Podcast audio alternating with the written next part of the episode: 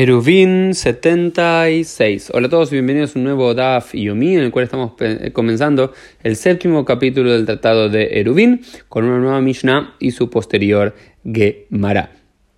Ahora también vamos a seguir viendo el tema de eh, las conexiones o desconexiones entre diferentes Hatzerot, entre diferentes patios, para ver si se los constituye como una sola unidad, es decir, solamente deben preparar una porción de eruv, de comida para fusionar, o cada uno funciona de forma autónoma y se necesita que cada uno presente su propio eruv y para ver si pueden cargar entre sí o no.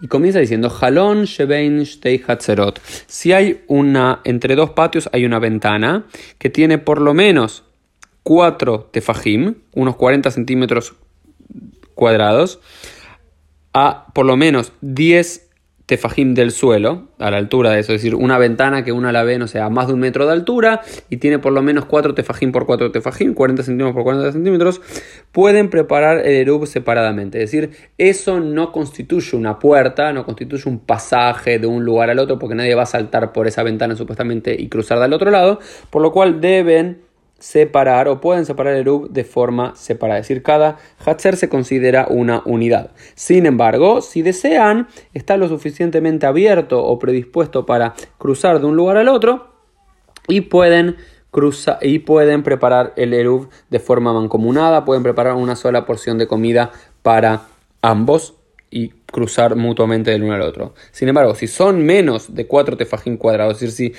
la ventana es menor a 4 tefajín cuadrados o está por encima de 10 eh, palmos, de 10 eh, tefajim de un metro de altura esta ventana, cada uno tiene que preparar el erub de forma separada y no lo pueden preparar de forma conjunta. ¿Y qué significa que no lo pueden eh, preparar de forma conjunta? Quedando prohibido por consiguiente trasladar los objetos de un de uno al otro patio.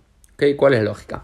Generalmente, cuando hay dos hatcheros, dos patios que son de dos familias separadas, si el, como vamos a ver después, si el patio, si la pared se cae, o si hay una ventana suficientemente grande, o si hay una puerta, se puede considerar que están juntos y pueden, y pueden crear una única unidad para que cada uno pueda cargar de un lado al otro del Eruf, del Hatzer. Sin embargo, si está, como dice en este caso, a más de la ventana, está a más de un metro de altura, que nadie llega de forma natural, o tiene menos de cuatro tefajim, es decir, que nadie puede pasar por ahí, son dos unidades, dos Hatzerot, dos patios totalmente separados, y cada familia debe preparar su propio Eruf, y cada familia solamente tiene la posibilidad de cargar en Shabbat en su propio patio, no pudiendo pasar al otro.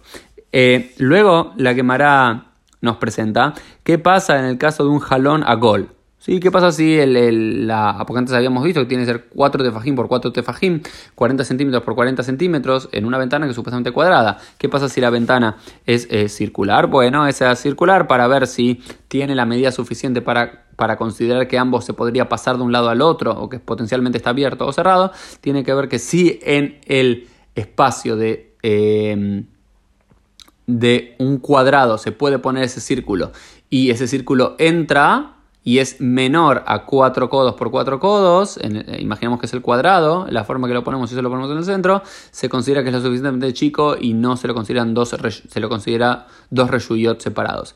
Eh, sin embargo, si es más grande que eso, se lo considera como uno solo y podrían decidir hacer el cote, hacer el eruv en conjunto. Esto fue el Dafiomi del día. Nos vemos Dios mediante en el día de mañana.